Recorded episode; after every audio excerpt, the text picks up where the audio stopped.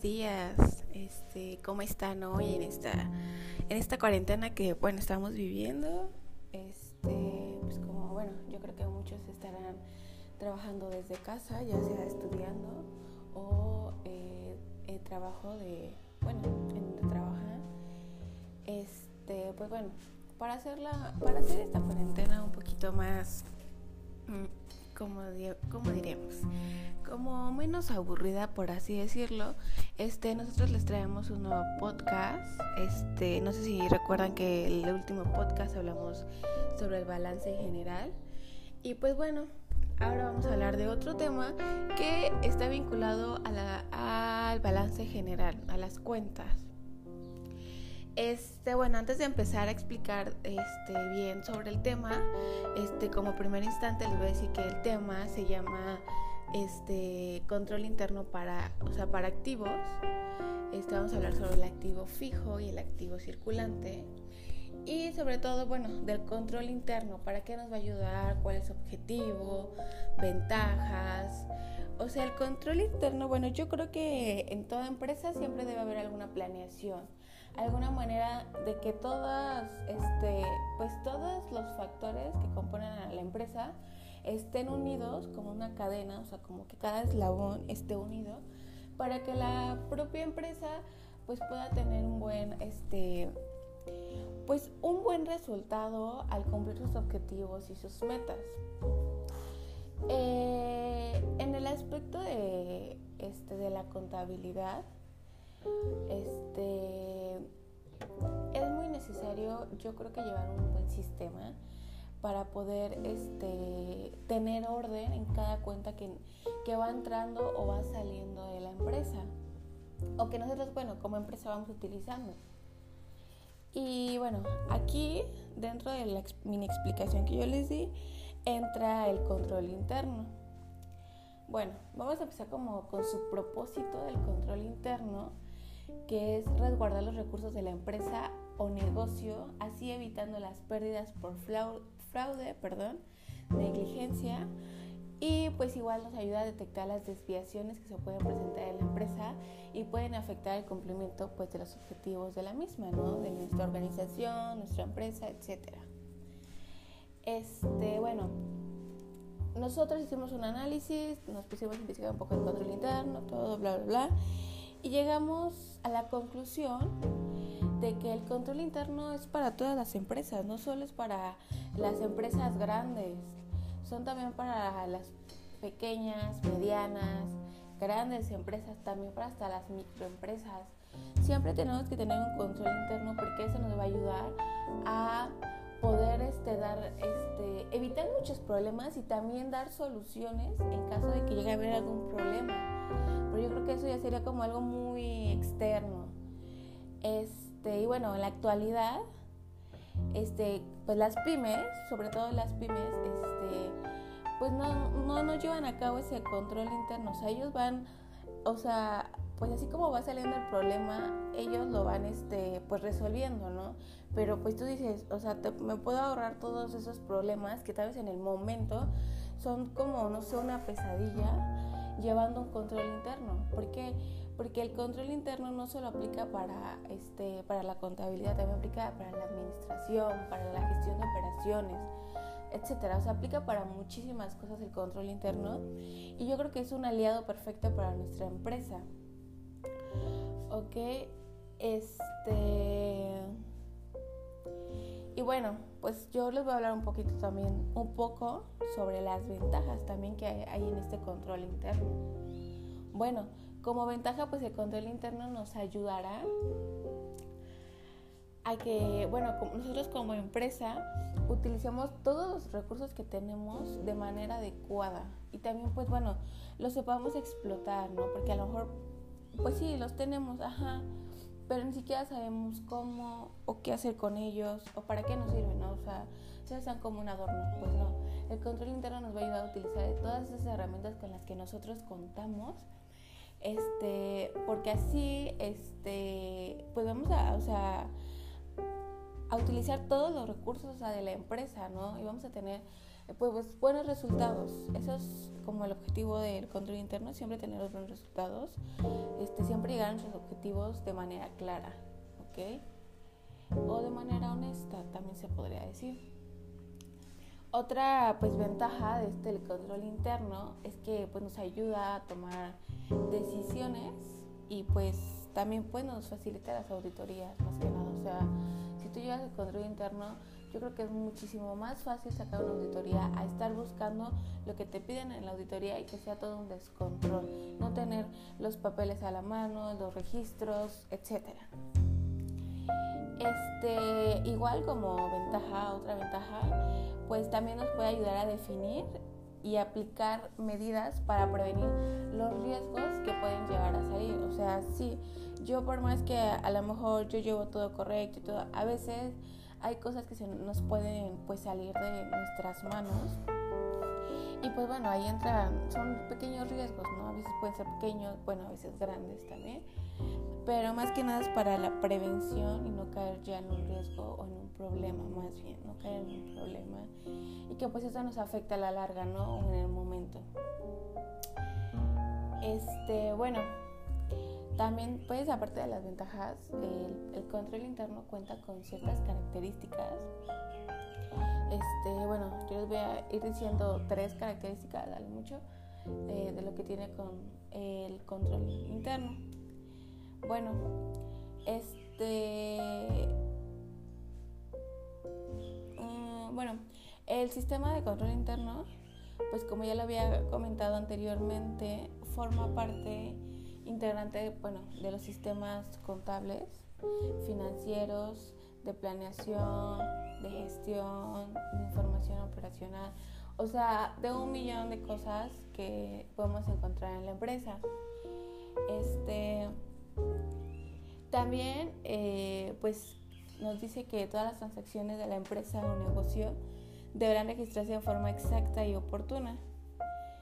Y bueno, como última característica, pues el encargo de este control se debe de evaluar en forma independiente al sistema de control interno de la empresa. Pues esto pues para ver pues qué tal llevamos a cabo este control, si hay si es necesario hacer modificaciones, seguir con el, la misma plancha que tenemos de este control, etcétera.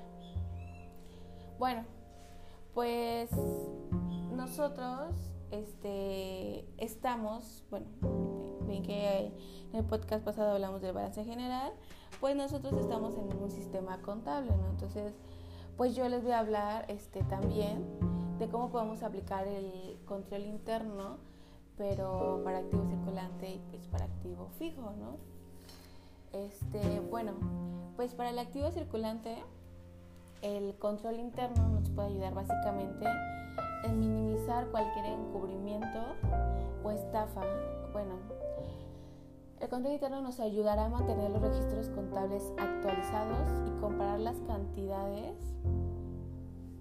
que pues hay en nuestra cuenta y, tal vez las cantidades que, o sea, que nos marcan en los registros y las cantidades que tenemos nosotros como empresa, ¿no? A lo mejor, este, pues no sé, nos marca que de caja, este, en caja debe haber, no sé, 5 millones, ¿no?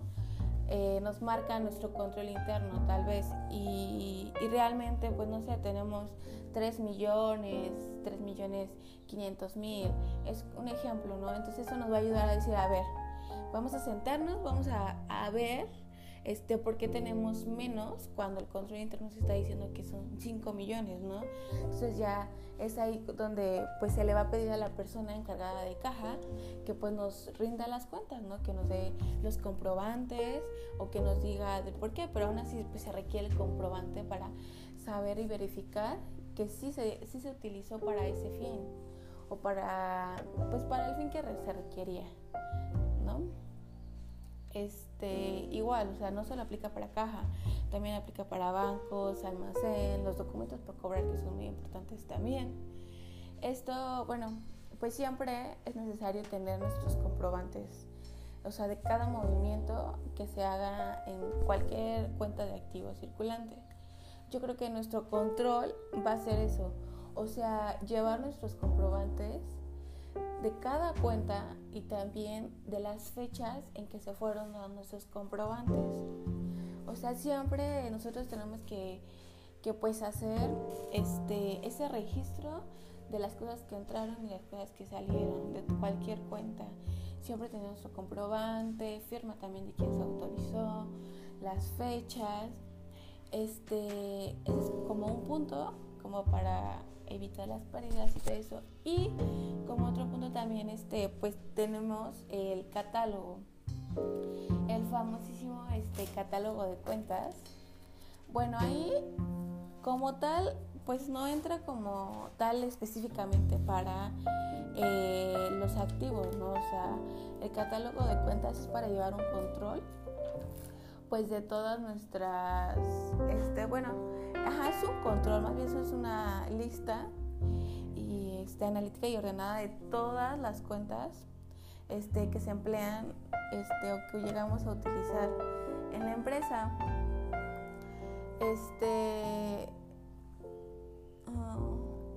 bueno, ese es como un punto, no, es exactamente para activo circulante, pero es como un plus que podemos tener en el aspecto de control interno. Sería muy bueno este, que cuando requiremos alguna cuenta, alguna información, pues ya, ya tenemos el catálogo para saber dónde está, dónde se encuentra, etc. Y bueno, ese sería por el lado del activo circulante. De ahí pues nos pasaríamos con el... Este, bueno, siempre tener en claro que también el control interno nos va a ayudar a en verdad verificar que sí se está utilizando para el fin en el que fue creado. Y bueno, eh, nos seguimos pues, pues con el activo fijo, que igual, o sea, nos va a ayudar, aquí el control interno en un activo fijo, en los activos fijos más bien, nos va a ayudar a comprobar o saber que todos los bienes están, o sea, o en manos de la empresa o en manos de terceros. Que igual, o sea, no hayamos este, tenido algún robo, fraude, estafa, etc. Bueno, pues aquí, para llevar a un control interno de los activos fijos, nosotros podríamos hacer este un formato con el registro de cada este bueno de cada activo fijo que tenemos de cada cuenta de activo fijo que tenemos este y bueno o sea nosotros por aquí tenemos un formatito que pues bueno nos dimos también la tarea de hacerlo este y bueno, les voy a explicar como más o menos qué tiene ese formatito. sí, ¿verdad? Este, bueno, nuestro ejemplo del formato que nosotros hicimos, pues lleva como esta información, ¿no? Nosotros creemos que es, información este, muy importante, este, que nos va a ayudar a, en cualquier momento, pues a utilizar. Eh, bueno, eso nos va a ayudar porque vamos a utilizarla para verificar que sí tenemos esos activos. Bueno, nosotros este, tenemos, pusimos, iniciamos con la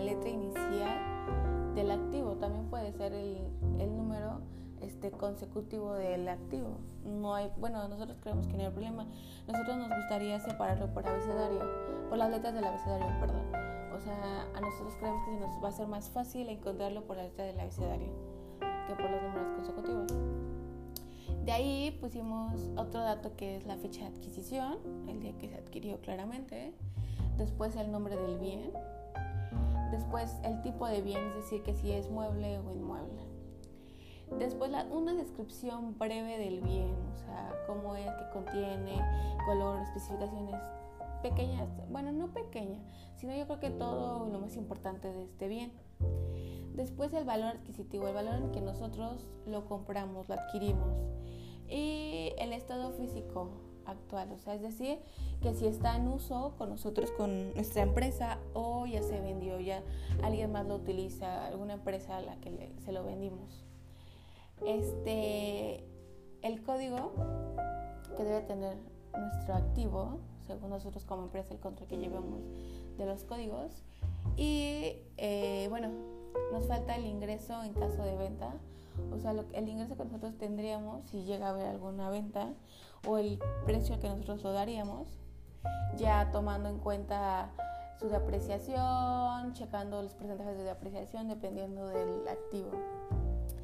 Y bueno, la persona responsable de este bien y en caso de que todavía esté en uso con nosotros en la empresa, la ubicación de este bien para ir, saber dónde está, ir directamente a ese lugar y no estar dando vueltas en que dónde está, que si se apareció, que si esto, que si el otro.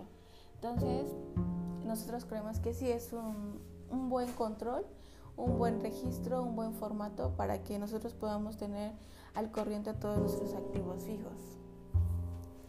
Pues bueno, yo, yo les di pequeños ejemplos de cómo podríamos llevar un control interno en nuestros activos circulante y fijo. Este, pues espero que les haya servido este pequeño podcast que les hice. Pues más que nada como para pues tener en cuenta que sí es necesario tener un control este, dentro de la empresa, o sea, no solo fuera, sino así, o sea, como tal como empresa y que pues este nos va a garantizar este, el no tener pérdidas, no tener fallas, el siempre estar este, pues como al pie, ¿no?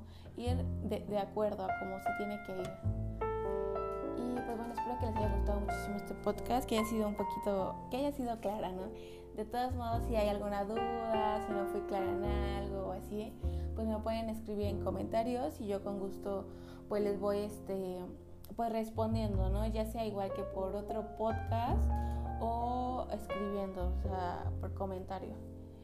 Este, yo espero verlos, bueno, espero volver a grabar. Más bien esperemos el siguiente podcast. Este, buscaremos temas igual que vayan vinculados a lo que hemos estado platicando y que pues sean de interés, ¿no?